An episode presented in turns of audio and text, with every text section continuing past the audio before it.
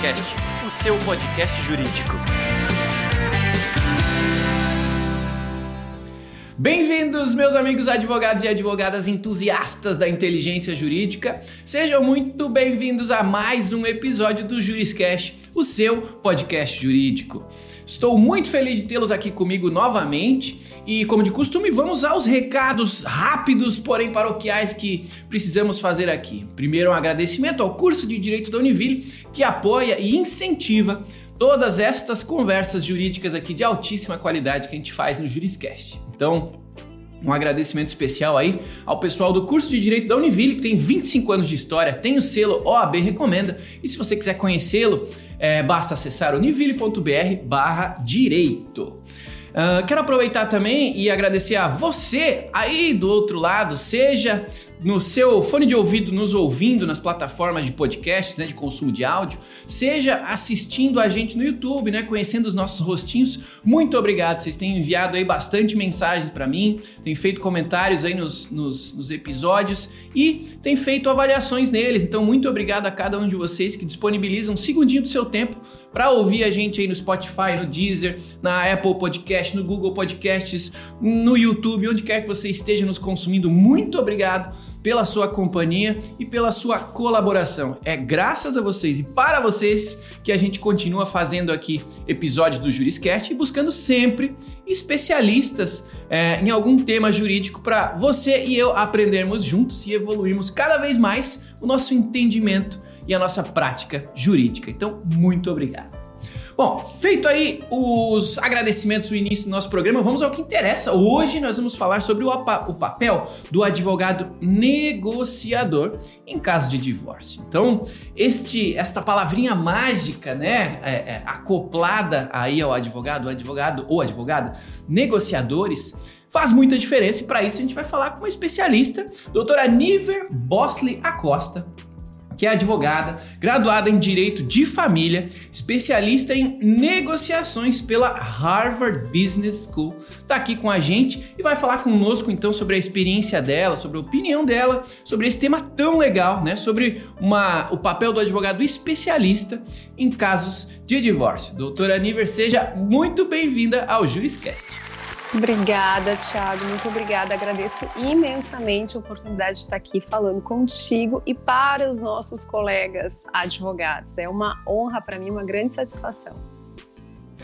Maravilha, muito obrigado por ter disponibilizado aí o seu tempo e, acima de tudo, a sua experiência para compartilhar aqui gratuitamente com a nossa audiência. Tenho certeza que vamos aprender muito juntos hoje.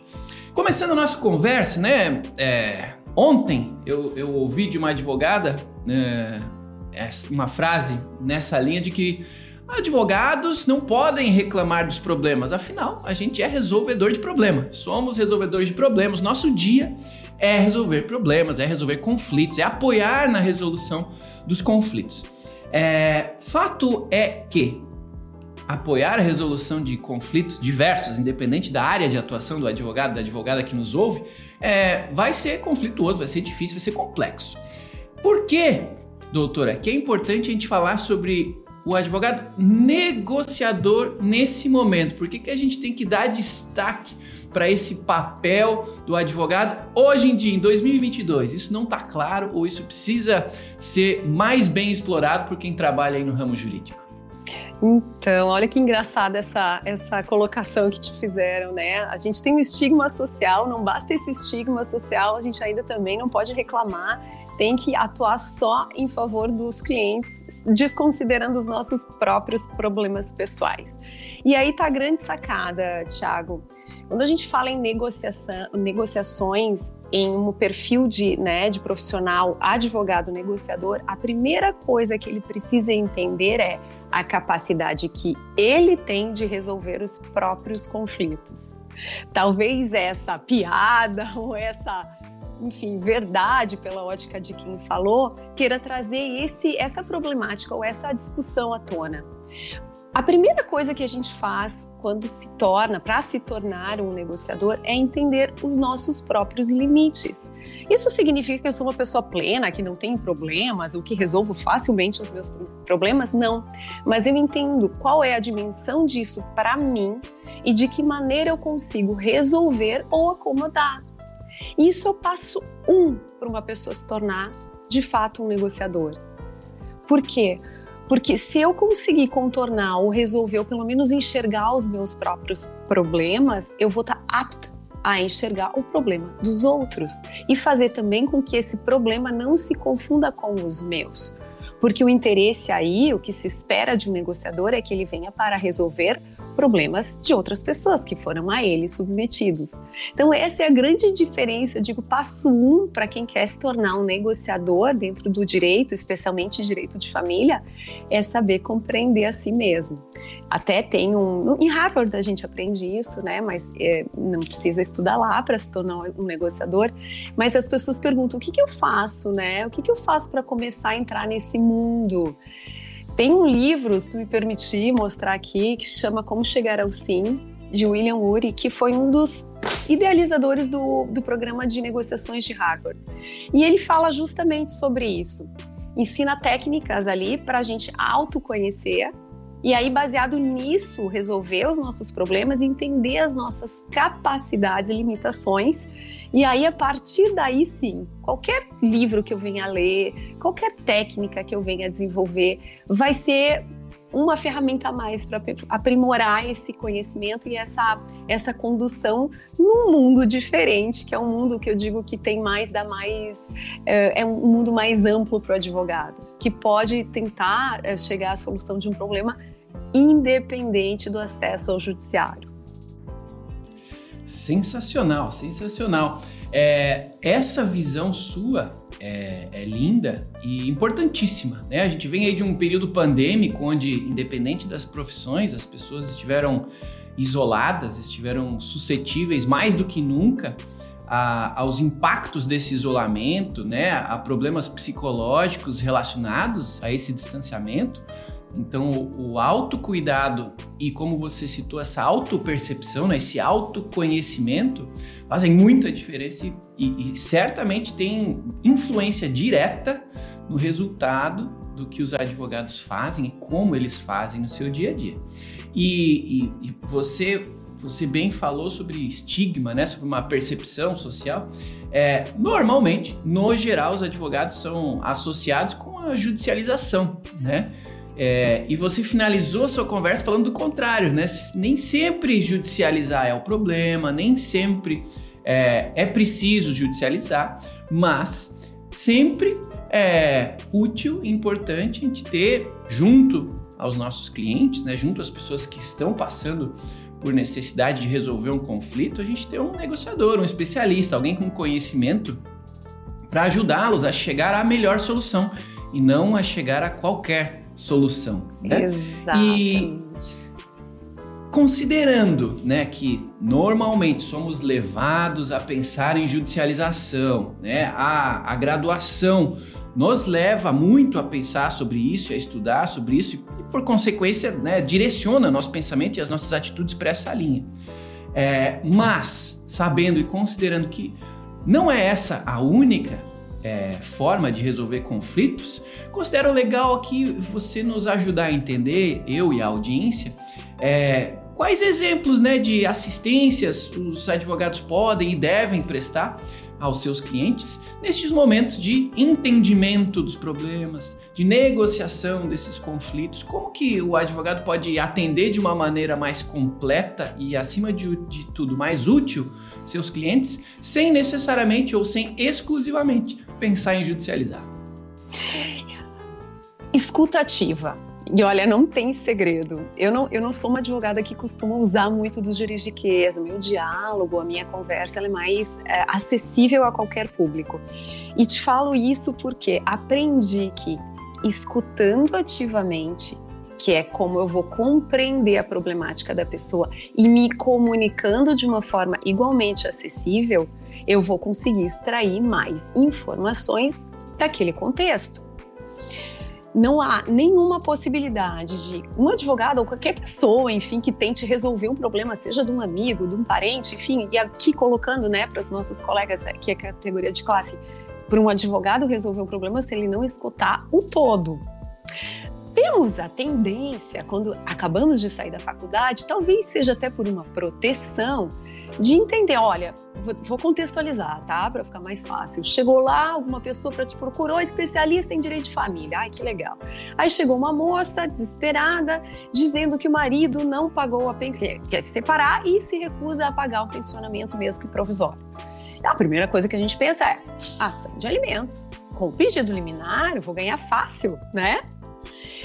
Só que eu não entendi esse contexto. Eu não deixei ela falar. Eu não deixei ela me mostrar o que, que tinha por trás disso. Eu não dei a oportunidade de escutá-la e também não dei a oportunidade de escutar a outra parte, porque às vezes a solução está mais ao nosso alcance do que a gente imagina.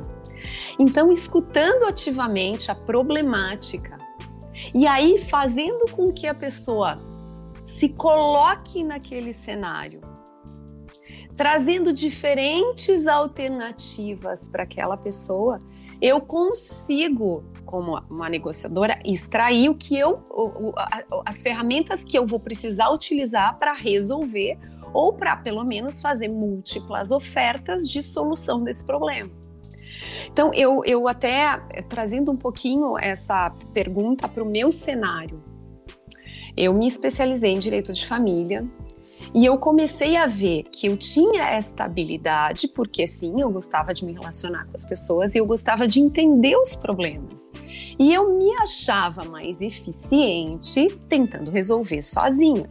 Quando eu digo sozinha, não é sem a colaboração das partes, mas é sem envolver o judiciário. Eu usava ele para chancelar determinadas coisas quando a gente efetivamente precisa acessar para isso, para uma homologação, por exemplo. Mas é muito mais recompensador em todos os sentidos, e aqui eu falo para advogados que eu tenho certeza que estão descontentes com a sua atuação ou né, com a advocacia. Quando a gente se vê mais apto a, né, dentro do, do, do, que a gente consegue fazer de, de forma pessoal para a solução de determinados problemas, é mais recompensador. Em todos os sentidos, porque eu vejo a solução, isso já é uma grande recompensa. Eu, por outro lado, recebo melhor, porque eu não divido o valor que eu recebo econômico daquela demanda por vários anos de tramitação de um processo.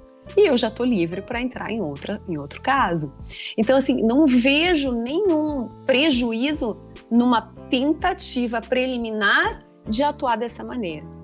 Hoje, eu, por liberalidade, eu não litigo. Eu não uso mais do judiciário para litigar em assuntos relacionados à família. Porque eu levanto a bandeira da possibilidade de se fazer isso neste cenário.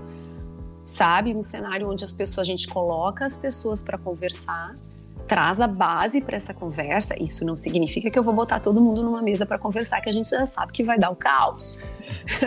Porque Sim. somos advogados, temos habilidade como um psicólogo, um psiquiatra de chegar num caos do, né, e contornar aquilo com, com, com eficiência. Então, mas eu digo, trazer um, um, um ambiente adequado para essa negociação que a gente vai fazer de forma isolada, com as partes ou com advogados em cooperação e aí possibilitar que a negociação se desenrole, se desenvolva.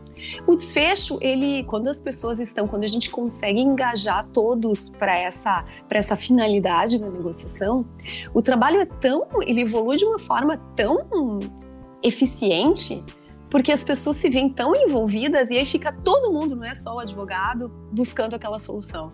Todo mundo busca aquela solução. Então, como você falou assim, qual é o papel que a gente tem? E aí eu tô, né, de novo, trazendo para minha esfera, como negociador em direito de família, é fazer com que as partes sejam, estejam obstinadas pelo resultado. Legal, legal. E considerando, né, um tema tão sensível, né? Você é especialista em, em direito de família, a gente está falando aqui dos casos de divórcio em específico, que são um momento conturbado uhum. da vida das pessoas, né? Um momento de emoções à flor da pele, um momento às vezes até de pouca clareza, né? De suas necessidades, de seus objetivos e acima de tudo de um futuro ele, ele fica incerto, né? Claro. Então, o papel do advogado, enquanto apoiador dessas, dessas pessoas nestes momentos, é essencial, é importantíssimo, né? Apesar da gente não ser é, psicólogos, várias vezes o advogado acaba também uhum. fazendo o papel do psicólogo, ouvindo e tudo é. mais, mas isso é imprescindível, né? É imprescindível. Eu, eu lembro que quando a gente começou a falar na área é, de direito do consumidor, por exemplo, uhum. de resolução alternativa de conflitos, sim, sim. né? De mediação, de, de, de, de coisas nessa linha. Vários advogados no início tinham medo, porque, pô, se eu não judicializar, eu não vou ganhar dinheiro, se eu, isso é um concorrente. E, e, e, a prática, né? Você confirmou aí nas suas palavras também, a prática é bem diferente. Os casos se concluem mais rapidamente com acordos, né? O dinheiro vai para o bolso mais rápido, você libera a sua agenda para atender outros casos novos. Então, é, tem vários benefícios para um advogado, para uma advogada, esse posicionamento conciliador, negociador mesmo, pensando, como você falou, é, mantendo o foco na resolução do problema. Exato. Então, é, se você pudesse listar para a gente além, como você falou no início, né, da escuta ativa, é, que outras características ou que outras atitudes, que outras preocupações você entende que são importantes ou que são eventualmente até imprescindíveis para um advogado que queira se posicionar cada vez mais numa linha parecida com a sua, né? De advogado resolvedor de conflitos, advogado negociador, como a gente está falando, em momentos assim tão sensíveis como o de um divórcio ou como de outros conflitos aí na área de direito da família. Que, que, que atribuições, que atribuições não, que comportamentos e que Qualidade. atitudes são essas que você valorizaria, qualidades que o advogado poderia ter para facilitar seu dia a dia nessa linha? Um, como, como a gente estava falando, né? Não somos psicólogos, mas obviamente que temos uma sensibilidade mesmo que superficial para entender um pouquinho do comportamento humano. Essa é a grande chave também, né? Dessa dessa linha de atuação. A gente precisa gostar de pessoas e se interessar por elas. Isso precisa ser genuíno. Isso causa uma conexão, né, com o cliente. Um, partindo disso, se a pessoa, se o advogado, o negociador, tiver uma habilidade em reconhecer determinados perfis de comportamento, ele já sai bastante na frente. Porque a comunicação que eu vou desenvolver com essas pessoas lá no início, para engajar elas nessa, nesse trabalho de cooperação, ele precisa estar alinhado com os interesses dessa pessoa. E nem todo mundo é igual. Então, se eu tiver um pouco, uma, uma habilidade de novo, mesmo que superficial, de identificar determinados perfis de comportamento, com certeza a minha, o meu diálogo com essa pessoa vai, vai ser mais eficiente. E é engraçado porque no meu meio eu escuto muito, ah, o meu marido tem um perfil de comportamento assim, porque obviamente que pessoas que passam por um conflito familiar nesse nicho em que eu acabo atuando, acabam tendo contato com psicólogos, terapeutas de casal para tentar, enfim, esgotar aquela, aquela relacionamento antes de determinar o fim. Então, às vezes, as pessoas têm um pouco mais de consciência desses perfis de comportamento. E aí vem e relatam: ah, eu acho que ele é isso, eu acho que ele é aqui, ah, acho que é narcisista, acho que é psicopata, acho que. Entende? então, ah, claro que a gente não pode encarar isso como uma verdade, né? Mas entendendo um pouquinho como aquela pessoa já interpreta o seu parceiro e as ações dele, e aí tentando entender de que qual é o perfil daquele parceiro, eu consigo ter um diálogo mais eficiente. Tem pessoas que são mais pragmáticas, elas gostam, são mais objetivas. Tem pessoas que gostam, enfim, de serem mais escutadas. A grande verdade é que no direito de família as pessoas chegam com uma ativação emocional muito grande. Elas estão passando por um processo que eu não posso desconsiderar de dor e esse processo tem suas fases. E se eu conseguir compreender em que fase essas pessoas estão, fica mais fácil também de abordar. E aí vamos dizer assim, nossa, que, que história é essa, né? Eu quero saber da lei, quero saber o que diz, eu quero meu tempo, eu quero saber se eu estou apta a fazer um pedido preliminar, se eu vou. Só que para eu resolver isso sem depender do judiciário, eu preciso ter meus timings. E isso é é experiência, é uma ferramenta que a gente utiliza na negociação que é fundamental, que é encontrar o momento dessas pessoas. Então, por exemplo, nesse processo de dor, em uma dessas, dessa, dessas fases do processo de dor, a pessoa está em negociação. É o melhor momento que eu tenho para fechar qualquer acordo. E eu não preciso ter uma bola de cristal, eu não preciso ser psicóloga para identificar que a pessoa está nessa fase. Então, eu até desenvolvi uma técnica, eu tenho um passo a passo para o meu processo né, de, de, de, negociação. E é engraçado que ele se encaixa perfeitamente. A gente precisa equalizar, às vezes, né? Entender que aquela pessoa não está naquele momento para eu fa fazer a revelação de determinada possibilidade, porque ela vai ser infrutífera. Então, quem sabe eu espero e retardo isso uma semana. Ou quem sabe eu mostro para ela, não, é momento da gente conversar agora sobre isso, porque eu entendo que ela está naquele momento. Eu não preciso ter um conhecimento muito aprofundado disso, basta eu, eu ter sensibilidade.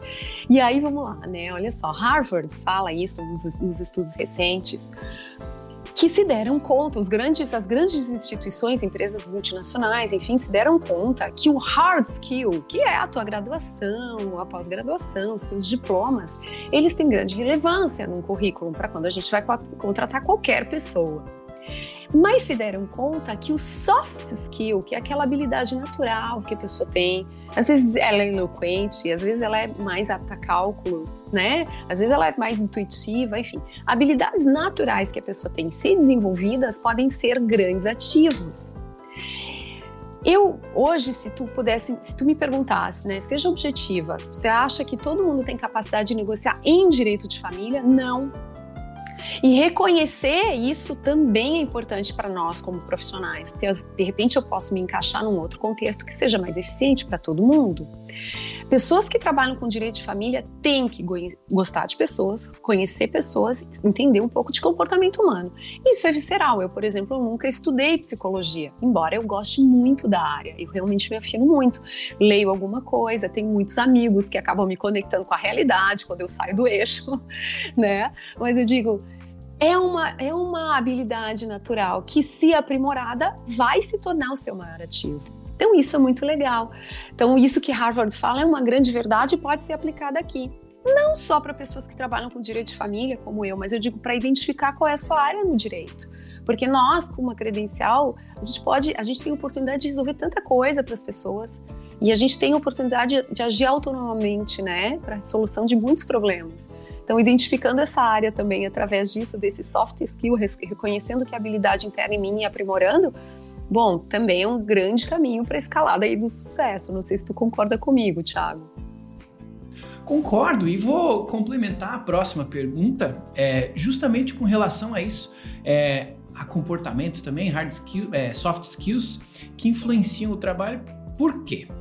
É, os advogados são os representantes dos seus clientes, né? E para representá-los de maneira, é, não diria correta, mas de maneira que é, é, resolva seus conflitos da maneira esperada pelos clientes, ou da melhor maneira possível para os clientes, eles precisam entender os seus clientes. Ponto. Uhum. Porém, você, como advogada, negociadora, que se preocupa em entender o seu cliente, em vários momentos a sua negociação, né, essa, essa sua tentativa de chegar a um acordo é, positivo para o seu cliente, mas para, as, para ambas as partes é, também positivo, você precisa negociar com outro advogado, você precisa se uhum. relacionar com outro advogado, não necessariamente com o cliente dele.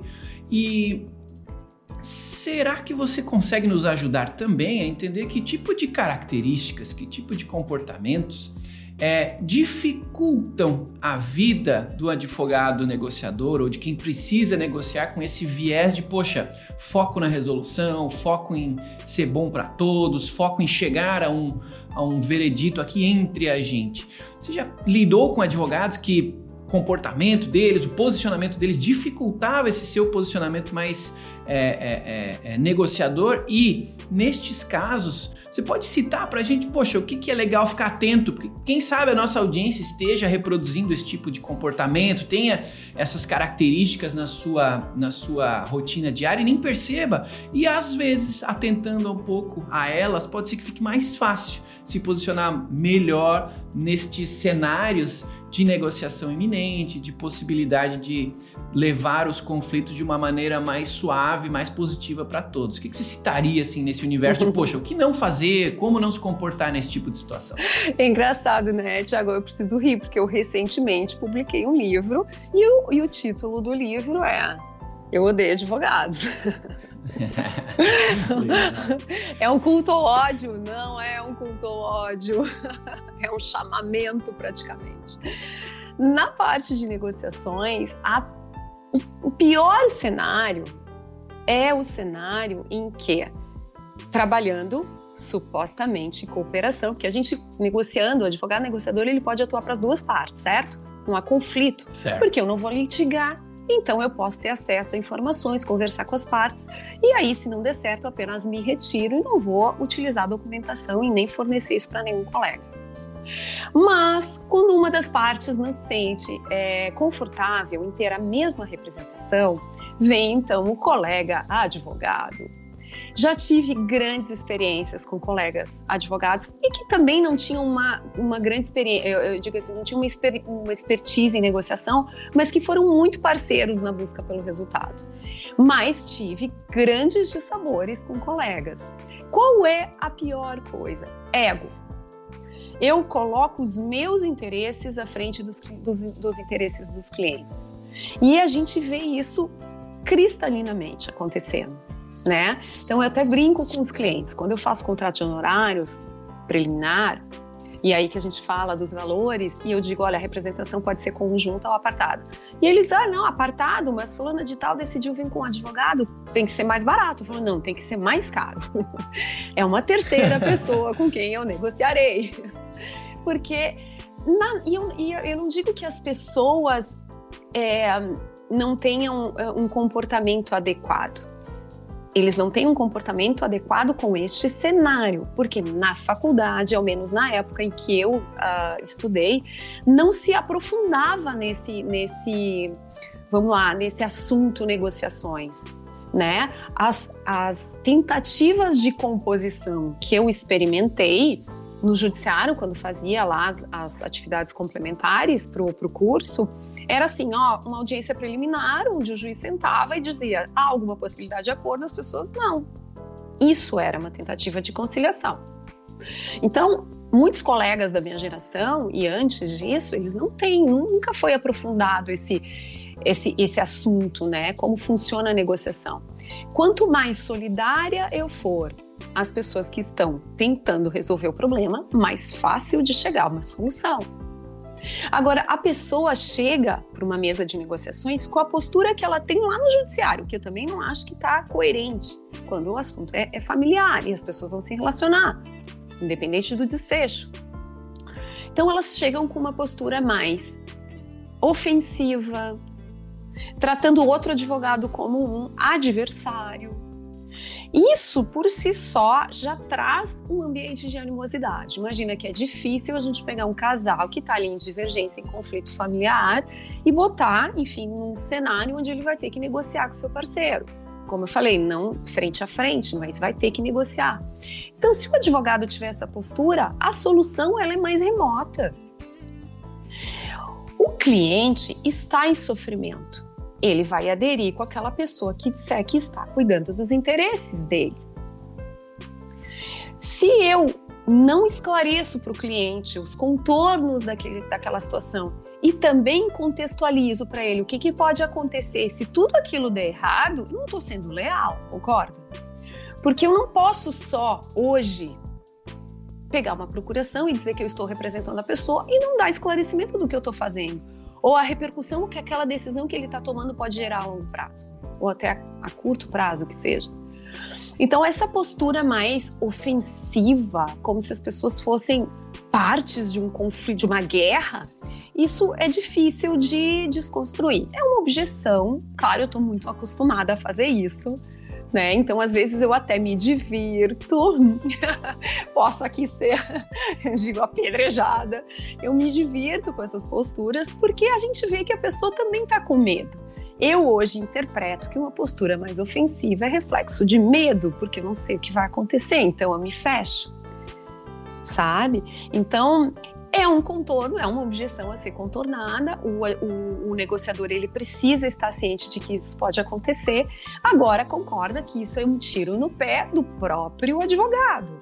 Porque se o objetivo dele é resolver aquele conflito de uma forma rápida, quanto mais objeção ele colocar, mais difícil fica. Se a gente pensar na advocacia como um negócio, e isso é o que falta na classe, pensar como um negócio, muito mais eficiente eu resolver aquela demanda. E eu não estou falando resolver ela a qualquer custo, porque nós assumimos uma responsabilidade muito grande, inclusive quando a gente propõe um acordo.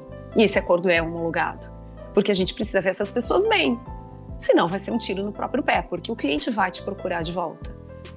Um dos, eu digo, uma, uma das experiências que eu experimento é indicação a gente sabe que nós, nós profissionais, advogados, nós, claro, a gente pode ter um perfil muito bonito nas redes, pode ter um cartão de apresentação muito bom, pode ter um super hard skill, mas o que vale é a indicação. E aí, se a gente tiver um cliente satisfeito, é, é sinônimo de sucesso, ele vai indicar outras pessoas. Se eu tiver um cliente insatisfeito, ele não vai indicar, né? Então, pensa, se a gente pensar na advocacia como um negócio onde eu tenho o poder de fazer isso pelos outros, de criar cenários, colocar as pessoas para negociar, criar cenários, redigir os acordos, propor a homologação desses acordos e deixar todo mundo feliz, eu sou uma pessoa mais eficiente, meu trabalho é mais eficiente, eu resolvo ele com mais celeridade, eu sou mais bem recompensada e eu tenho muito mais tempo para destinar outras demandas, como a gente já falou, né? Sendo meio retórica aqui. Mas se a gente pensar como negócio, isso é, um, isso é o caminho. Sabe, Tiago, que praticamente todos os dias eu recebo contato de advogados que dizem estar descontentes com a sua atuação, descontentes com, a, com o judiciário. E, claro, para mim isso é muito evidente porque eu já encontrei o meu lugar e foi, uma, foi algo que eu trilhei e que não foi fácil chegar e me consolidar nessa posição. Hoje, claro, por sorte, eu, te, eu digo também por, a custo de muito trabalho, muita dedicação, eu, eu, sou reconhecida pelo que eu faço, eu quero ser autoridade nisso, quero que me vejam como autoridade nisso. Mas eu não estou aqui blindada dizendo, não, foi difícil chegar aqui, foi difícil construir esse caminho, mas é tão recompensador, é tão legal, é tão. É, é, te traz um retorno tão grande em todos os aspectos, sabe? Eu não vou para casa preocupada com prazos processuais.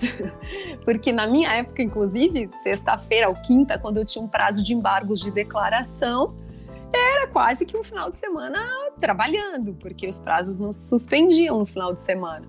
Então, é, mostrar para o advogado que ele tem essa capacidade de poder trazer para ele uma tranquilidade no trabalho, sendo que o trabalho é praticamente assim autônomo, né, do início ao fim, vai ser recompensador em todos os sentidos. Que legal, doutora Niver Bosley Acosta, dando dicas de ouro, dicas que a gente só consegue falando com quem já trilhou uma longa carreira, é, compartilhando com a gente aqui a opinião dela, sugestões dela aí para o advogado negociador que vai trabalhar em casos de divórcio. Muito obrigado, doutora Aniver. E você que está aí nos ouvindo, muito obrigado também por continuar nos ouvindo. É, peço um segundinho da sua atenção, então, se você puder, esteja aqui no YouTube, nos dá o seu joinha para que o você com o seu joinha ajude o algoritmo a nos ajudar a levar esse conteúdo tão legal para mais advogados que estejam precisando de apoio, precisando de ajuda aí é, em suas rotinas. E se você não está acompanhando a gente no YouTube, é, lhe agradeço também se você puder aí avaliar esse episódio com o número de estrelinhas que você considerar relevante, se você puder indicar esse episódio para algum colega seu que trabalha com direito de família ou que gostaria de se aprofundar né, nesse tema, seja do direito da família, seja da negociação como um papel aí, como uma atividade importantíssima na resolução dos seus conflitos familiares. Então, indique para seus colegas, leve essa mensagem adiante, tenho certeza que todos nós ganharemos muito com isso. E por fim, se você quiser e puder fazer um comentário, eu leio com muito carinho todos os comentários que são feitos aí nas diversas plataformas de consumo de áudio. E é assim que eu descubro se vocês estão gostando dos temas que nós estamos trazendo aqui para o Juriscast, se vocês estão gostando dos convidados que estão vindo aqui compartilhar o seu conhecimento conosco. E acima de tudo, é ali nos comentários que a gente descobre que outros temas vocês também têm interesse de conhecer. Então fique à vontade, use os comentários a seu favor, compartilhe conosco a sua opinião, que vai ser um prazer ler com muito carinho cada comentário que for feito, tá bom? Bom, vamos seguir adiante. O tempo voa e, e eu gosto sempre de, de levar o, o final da nossa conversa aqui para momentos práticos. Então tem muito advogado, muito bacharel que está aqui ouvindo o Juriscast procurando inspiração, procurando ideias de como melhorar a sua atuação, como melhorar a sua rotina e, acima de tudo, como ganhar mais dinheiro. Né? No final das contas, a gente quer ser mais produtivo, quer ser mais eficiente, quer ser mais feliz e quer ter também dinheirinho no bolso. Então, você, como especialista já consolidada, nessa área, que está trazendo aqui uma visão tão é, legal sobre o papel do advogado, né? não necessariamente apenas judicializando, pelo contrário, está dando ênfase numa outra forma de chegar ao mesmo resultado, que é negociando, que é tratando os conflitos. Como é que você entende que os advogados podem aproveitar mais e melhor essa oportunidade que se coloca diante deles de resolver conflitos, de tratar conflitos de uma maneira diferente né, da uhum. habitual da judicialização. Como é que os advogados podem aproveitar melhor tanto a oportunidade quanto o formato para botar mais dinheiro no bolso? O que, que você pensa? Não, eu acho que receber pessoas com problemas para serem solucionados já é um grande privilégio, certo? Se o advogado tiver essa intenção de tentar entender melhor o problema dos clientes, tentar localizar essas soluções, fazer movimentos que ele até então não faria. Por exemplo, ah, tem lá uma demanda e ele precisa acessar a verdade, ou enfim, todo, né, o, todos os lados dessa, desse contexto, desse conflito, para poder uh, gerenciar melhor isso, propor ofertas e, quem sabe, chegar a uma solução. Fazer um contato com a outra parte fazer contatos mais condescendentes com outros profissionais, né, mostrando que o intuito, o propósito é resolver esse problema. Acho que se permitindo se permitindo talvez engolir de sabores. Porque nesse convívio, como eu te falei, a gente brincou, né? A pior, o pior cenário da negociação é a gente negociar com, com outro advogado que sobrepõe os interesses né, do cliente. Que não quer negociar, né? Que, negocia, que não quer negociar. É, entender e mostrar para ele que existem vantagens em ele fazer essa negociação mostrar para ele as vantagens. Em várias negociações, sabe, Thiago, é engraçado assim, porque além de pensar nos clientes, eu penso também no advogado, sugerindo composições que vão beneficiar esse advogado. E olha só, a demanda deveria se concentrar nos problemas do cliente. Mas a gente entende que encontrando um cenário onde o advogado também saia satisfeito, grande parte daquele, daquele conflito eu resolvo sabe? Então eu acho que o advogado que procura é, atuar em outras áreas, que procura ter um pouco mais de dinâmica, ser um pouco mais uh, independente na sua atuação, precisa reconhecer que o judiciário, e eu brinco, inclusive no meu livro, eu falo o portal da felicidade. Porque quando a gente senta para negócio, a pessoa, ai, não deu certo a primeira, a primeira tentativa, quer saber? Eu vou para o judiciário. Eu penso, Jesus, o que, que tem lá? O que, que tem nesse judiciário? Que vai ser assim uma decisão que vai abarcar todas as tuas os, os teus anseios, né? Não é o portal da felicidade. O juiz não tem tempo para de, definir todas as demandas com a celeridade que você quer, né? Então assim, é mostrar para ele, vem cá, vamos lá. A gente já sabe que a primeira oferta é uma oferta que possivelmente não vai ser aceita. Eu preciso trabalhar ela. Ela pode ser uma oferta factível. Nesse momento ela não é. Vamos junto tentar achar solução. Quem sabe a gente pega dessa oferta e define, ah, exemplo, guarda, tá definida, né? Uh, compartilhamento do tempo com as crianças está definido, então vamos tirar da frente isso aqui, que isso aqui a gente já definiu. Vamos só porque que a gente não definiu, mostrar que nessa escalada todo mundo está ganhando. A gente conseguiu fazer acordos. O não em um quesito não é o não em todo. Bom, estamos com um conflito grande em relação à questão patrimonial, deixamos ela de lado. Vamos resolver essa parte aqui, depois a gente resolve essa? É possível fazer. Uma vez eu escutei isso de uma pessoa que foi uma grande professora para mim da vida. No direito, o que não é ilegal é permitido. Nossa, olha que máxima. Eu preciso me concentrar naquilo? Não, eu posso fazer tantas outras coisas que são legais. Então, usar do direito de uma forma mais inteligente e não engessado, sabe, na lei. Eu te confessar que eu não tenho um, um Valdemecum aqui. Eu nem tenho. Eu acesso no Google quando precisa. Eu não decoro artigo. Ah, isso é legal ou não é legal? Isso depende do perfil de cada pessoa. Já entendi que na minha cabeça não há possibilidade de armazenar tanta informação. Ou eu guardo o número do artigo, ou eu guardo a inteligência que ele me diz. então, mais ou menos assim. Encontre a sua habilidade. Né? Eu, na, na faculdade, eu me achava uma pessoa menos capaz, porque eu não tinha esse poder de decorar. Agora, quando as pessoas me davam um caso para resolver, eu ia encontrar a solução.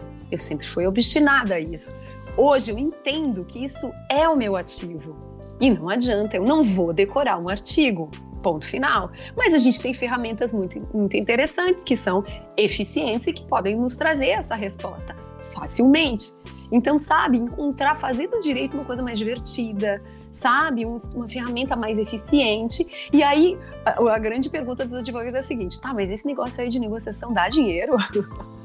Porque quando a gente fala em negociação, todo mundo confunde, né? Antigamente veio a ah, conciliação, depois veio a figura do mediador. Aí agora tem outras figuras. Bom, o judiciário está atuando num direito sistêmico. Nossa, o que, que é isso, gente? Não, direito sistêmico eu não faço. Ah, mas o que, que é? Não sei. Mas eu não faço. Quem sabe, né? Quem sabe a gente usa tudo. Não, e agora constelações familiares. Fala em constelação, advogado corre, pensa, meu Deus, o que, que é isso? Sabe? O que, que é isso? É macumba? Já ouvi isso, tá, gente? Não há reprodução minha. São técnicas que eu posso utilizar para determinadas negociações. Por exemplo, a mediação. Quando a pessoa se forma lá em mediador, faz o curso de mediação. Em tese, o mediador ele não pode sugerir é, possibilidades para uma divergência. O papel do mediador é colocar as pessoas na mesa e fazer um, né, trazer um diálogo fluido. Posso trazer a figura de um mediador para minha negociação, caso precise? Legal. Posso eu atuar como mediadora usando as ferramentas da mediação? Sim. E da conciliação, que no código diz que conciliação não deveria atuar em casos de alta complexidade ou de história pregressa? Mas a conciliação me permite criar oportunidades. Então, por que eu não uso as técnicas da negociação? Ah, o direito sistêmico diz, né, que eu não quero também alçar voos onde eu efetivamente não conheço tanto o campo, mas direito sistêmico ele privilegia histórias pregressas daquela família, história de antepassados que às vezes são a solução para os problemas de hoje. Por que, que eu não pego tudo isso e utilizo como ferramenta para negociação? Porque nós, advogados, quando negociamos, a gente tem uma credencial para poder representar as pessoas. Então, além de ser negociador, eu sou um advogado que posso atuar no judiciário para homologar aquele acordo para as pessoas.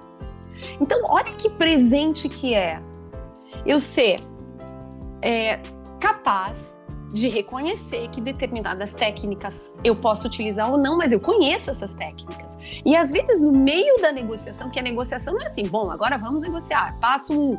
Não é. A gente precisa entender qual é aquele cronograma. Mas às vezes eu vou passar fases. As pessoas estão mais adiantadas, mais atrasadas. Então, se eu conhecer todo o rol de ferramentas que eu tenho para utilizar nessa negociação, eu sou expert em negociação ao invés de evitar aquilo. Eu já escutei, por exemplo, uma vez eu estava falando com uma advogada que ela até faz um. Ela tem um perfil de, de, de público um pouco diferente. Talvez pessoas que desconheçam um pouco seus direitos, né? Não está errado, cada um conecta, se conecta com o público de interesse, e isso é o mais legal das redes sociais, certo? A forma como eu me comunico vai captar as pessoas que eu pretendo captar. Simples assim. Mas enfim, ela falou: ai, olha, pois é, a doutora lá tá fazendo. Uh, ah, sei lá. Ela é mediadora ou conciliadora, eu não sei. Acho meio brega esse termo, mas eu acho que deu certo. eu comecei a rir. Porque olha só, isso mostra como os advogados desconhecem ferramentas importantes que podem utilizar para o seu trabalho. Então, tudo é ferramenta, sabe? A forma como eu me comunico, a forma como eu me comporto, a forma como eu recebo e as técnicas que estão aí à disposição para que a gente conheça e utilize numa negociação. Não sei se eu fui clara em, em, em dizer o que, que eu entendo desse, desse rol de opções que a gente tem no mercado. Mas é utilizando disso, dessas ferramentas que eu posso tentar me, uh, me ver em outros, outros cenários dentro da advocacia, sabe? Legal. É, entendi que tem espaço e tem dinheiro para todos e aos que é, atentarem aí a sua mente ouvir seu coração, tem bastante coisa para aprender e utilizar para aumentar, melhorar as probabilidades e as possibilidades de ter uma vida financeiramente né, mais atraente, mas acima de tudo uma vida é, mais feliz, mais agradável, mais gostosa de se viver e clientes, acima de tudo, felizes, satisfeitos, obtendo aí o melhor resultado para suas leads. Então, Sabe, legal Thiago, pra caramba. É, foi hum. engraçado porque quando eu lancei o livro, o meu livro Eu Odeio Advogados, eu procurei no Google, já estava disponível no, na Amazon, então eu fui lá dar uma checada para ver se de fato aparecia nessas plataformas. E quando eu coloquei o Odeio Advogados, os, os, as perguntas mais feitas, né, relacionadas a isso eram, as perguntas não, as, as, os ícones mais acessados eram, por que eu odeio ser advogado? Três motivos para não ser advogado. e aí eu achei tão interessante. E eu pesquisei médico. Eu odeio médicos. Nenhuma consulta. Por que eu odeio ser médico? Nenhuma consulta. Três motivos para não ser médico? Nenhuma consulta. Eu falei, olha que interessante, isso realmente faz parte do nosso mundo, né, jurídico. Por que será que as pessoas odeiam tanto? Por que será que nós somos odiados? Porque hoje eu amo ser advogada. Mesmo, eu já odiei. Eu amo muitos advogados, mas eu odeio uns quantos. Não é um ódio que me tira o sono, mas é aquela pergunta, gente, o que está fazendo aqui? Está representando quem? Sabe? Entende? Então, o que, que, nós também podemos fazer para mudar a advocacia? Porque numa, à medida em que a gente muda a nossa forma de atuação, a gente acaba criando oportunidade para que outros mudem também. E se eu vou trabalhar com estas outras pessoas, essas outras partes, como como isso, como isso vai repercutir? Não vai ser uma coisa mais é, interessante? Não teremos mais sucesso, mais êxito? Seremos bem mais remunerados. Então, eu acho que cabe também a um. Esse Eu Odeio Advogados, o livro, o chamamento, é um chamamento para que as pessoas tenham é, consciência de quem buscam para representá-las mas que o advogado também tenha consciência de como representa essas pessoas. Legal, o sucesso legal. dele sai daí, com toda certeza. Legal, é inevitável que o sucesso da classe passe pelo sucesso do indivíduo, né? E o autoconhecimento, conhecimento, mais conhecimento para continuar evoluindo nessa linha e é, se localizando, né? Achando o seu local de pertencimento dentro do direito, dentro da forma de atuar com o direito. Acho que passa por essa satisfação ou a eventual insatisfação né, de ainda não ter se encontrado, ainda não ter uhum. se localizado dentro de um universo tão vasto, né? Não só em, em possibilidades diárias, né, de natureza de atuação, mas de formatos, como a gente está vendo aqui, um formato diferente de chegar num resultado parecido. Falando nessa transformação, nessa autotransformação, que é baseada em vontade e conhecimento, eu gosto de finalizar nossas conversas aqui no Juriscast é, pedindo referências, né? Você já começou a conversa mostrando o livro aí que você recomenda, O Poder do Sim. Você falou há pouco sobre uhum. o seu próprio livro, Eu Odeio Advogados. Então eu quero abrir o espaço aqui para que você recomende para nossa audiência, além das suas redes sociais, seus contatos, seu livro, é, fale né, sobre isso. E se você tiver alguma outra referência de pessoa, de curso, de formação, seja o que for, o que, que as pessoas saindo daqui desse episódio, empolgadas, animadas com a ideia, animadas com o que você falou, onde elas podem buscar mais conhecimento, né, inspiração para serem assim como você, para ter essa, essa motivação e o conhecimento que você tem que está aqui inspirando a mim e a audiência. O que, que você recomenda para a gente buscar mais conhecimento nessa linha que a gente está tratando hoje? Olha só, esse, esse livro, então, Como Chegar ao Sim, eu acho que ele é preliminar, tá? Para qualquer pessoa que pretende, que está descontente com a sua área, mesmo que as que não estão tá? Mas, assim, que, que pretendem é, fazer esse avanço. Ele é um livro que que faz com que a pessoa entenda a necessidade que ela tem de se autoconhecer. Eu não começaria nada sem ler esse livro. Dentro disso, quando ela passou a se conhecer, ela vai entender quais são as habilidades naturais. É negociação, é número, é sabe? Tem pessoas que têm uma capacidade de armazenar informações muito grande. Então, em que, em que cenário do direito eu me colocaria mais eficiente? Sabe, eu gosto mais de pessoas, eu gosto mais de números, e aí sim. E dentro do, da, da negociação em si, existem várias recomendações. Eu fiz um curso em Harvard, e foi, e aí veja, eu fiz um curso na escola de negócios de Harvard, não foi nem na escola de direitos de Harvard. O que possibilita a gente é ter um leque muito maior de possibilidades, porque eu não estou negociando só num cenário jurídico. Eu estou negociando em vários outros cenários, né? Então, eu, eu, claro, minha expertise vai em, em fazer divórcios consensuais, mas eu também faço estruturação de clínicas médicas, faço muito é, acompanhamento para para formulação de, de, testamentos, holding familiar, então todo o planejamento sucessório. E dentro disso a gente percebe que saber negociar com determinadas pessoas, diferentes perfis, não é só um casal que está em conflito, mas um gestor de uma empresa, né, ou uma pessoa que está ali prestes a decidir é, como vai dispor dos bens se não estiver mais aqui, enfim, isso tudo, isso tudo vai direcionar a pessoa para a área que ela vai, obviamente, atuar com mais experiência. Mas dentro disso, assim, eu fiz Harvard, que me possibilitou ter essa esse conhecimento nas técnicas de negociação. Mas existem profissionais aqui no, no Brasil até que oferecem cursos pela internet. Existem outros livros escritos pelo William Ury que falam disso. Existe um livro muito antigo de Schopenhauer que eu li também que falava sobre estratagemas de como negociar sem ter razão. E olha só que interessante. É para aprender a negociar sem ter razão, não, não é para entender quando a outra pessoa está negociando sem ter razão. Porque são, são, é, são técnicas de, de negociação que revelam para a gente o, o, perfil de comportamento daquela outra pessoa que está negociando. Então, assim, no mercado não existe uma obra, não poderia te dizer uma específica que pudesse abarcar todo esse conhecimento. Acho que a pessoa vai acabar direcionando para aquele, para assim, eu digo para o perfil dela, sabe? Mas existem muitas obras. Eu diria, primeiro, como chegar ao sim, essa é imprescindível. E aí, sabe, direcionando o, a leitura, ou enfim, aquela absorção daquele conteúdo para aquele, para o perfil de comportamento da própria pessoa.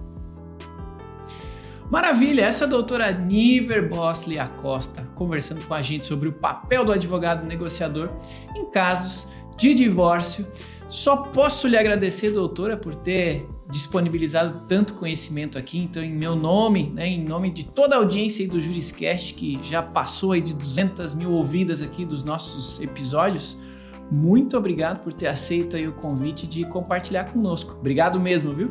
Obrigada, obrigada pela oportunidade de estar aqui e quero me colocar à disposição em solidariedade aos colegas para esclarecer qualquer ponto aqui para eles ou enfim encorajar essa guinada na carreira para que a gente encontre mais profissionais satisfeitos e que a segunda edição do meu livro ou enfim o meu segundo livro seja eu amo advogados e não eu odeio advogados. Eu não poderia deixar de dizer isso que legal. É isso aí, meu amigo. Obrigado, então, doutora Niver. Obrigado a você aí, entusiasta da inteligência jurídica que está sempre aqui conosco, está sempre aqui compartilhando, está sempre aqui nos ouvindo e que nos acompanhou até aqui ao final de mais um episódio do Juriscast. Não esqueça então, aí, se você ainda não o fez, de deixar o seu joinha, o seu coraçãozinho, suas estrelinhas, o seu comentário, compartilhar com algum amigo, né? Não esqueça de dar essa, essa oportunidade de outras pessoas serem ajudadas aqui pelo conhecimento da doutora Niver. É, agradeço novamente então a cada um de vocês que nos acompanhou aqui até o final de mais um episódio do Juriscast. Na quinta-feira que vem tem mais um episódio.